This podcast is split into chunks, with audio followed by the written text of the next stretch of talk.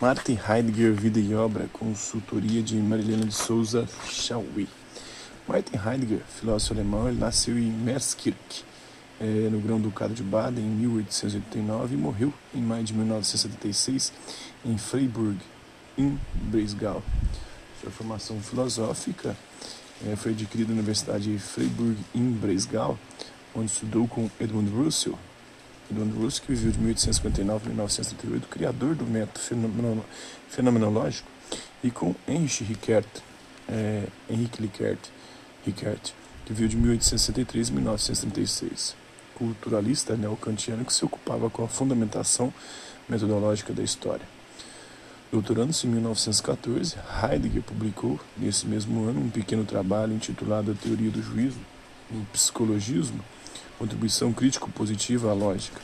Dois anos depois, habilitou-se para o magistério na Universidade de Freiburg, é, com uma aula sobre o conceito de tempo nas ciências históricas, e publicou a Doutrina das Categorias e da Significação em Duas Scott.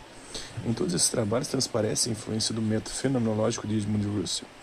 Em 1923, Heidegger assumiu uma das cátedras de filosofia na Universidade de Marburg e começou a projetar-se entre os especialistas através de interpretações muito pessoais dos pensadores pré-socráticos, como Heráclito de Éfeso, que viveu no século VI a.C., e Parmênides de Eleia, que viveu no século VI também a.C.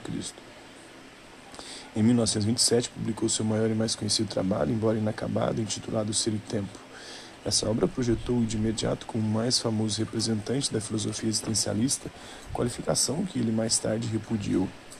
Em 1928, retornou à Universidade de Freiburg, sucedendo na cátedra ao antigo mestre Russell.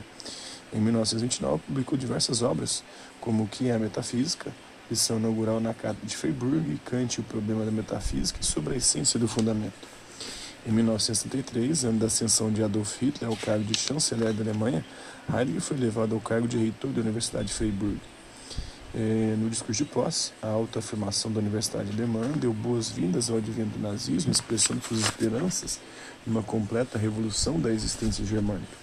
Sua passagem pela reitoria durou apenas alguns meses, durante os quais, diz Alasdair MacIntyre, é, um de seus intérpretes, não só aplaudiu, como participou da destruição da liberdade acadêmica e afastou-se de seu antigo mestre Russell, que era judeu.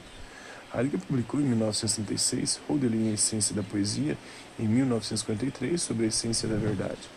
Antes do término da Segunda Guerra Mundial, passou a viver quase totalmente isolado em sua casa nas montanhas da Floresta Negra. Depois de aposentado como professor emérito da Universidade de Freiburg, em 1952, comunicava-se apenas com um restrito círculo de amigos e discípulos. Em 1947, publicou a Doutrina Platônica da Verdade, obra a qual se seguiram, entre outras, sobre o Humanismo, de 1949, O Caminho do Campo, de 1953, Introdução à Metafísica, de 1953, que significa Pensar, de 1954, Sobre a Experiência do Pensar, de 1954, Curso e Conferência, de 1954, Que é Isto, a Filosofia, de 1956, Sobre a Questão do Ser, de 1956, Identidade e Diferença, de 1957, o princípio do fundamento de 1957, Sendas Perdidas de 1957, Serenidade de 1959, Pelos Caminhos da Linguagem de 1959, Nietzsche de 1961, A Questão da Coisa de 1962, A Tese de Kant sobre o Ser de 1962, A Questão do Pensar de 1969 e Iraque de 1970 com Eugene Fink.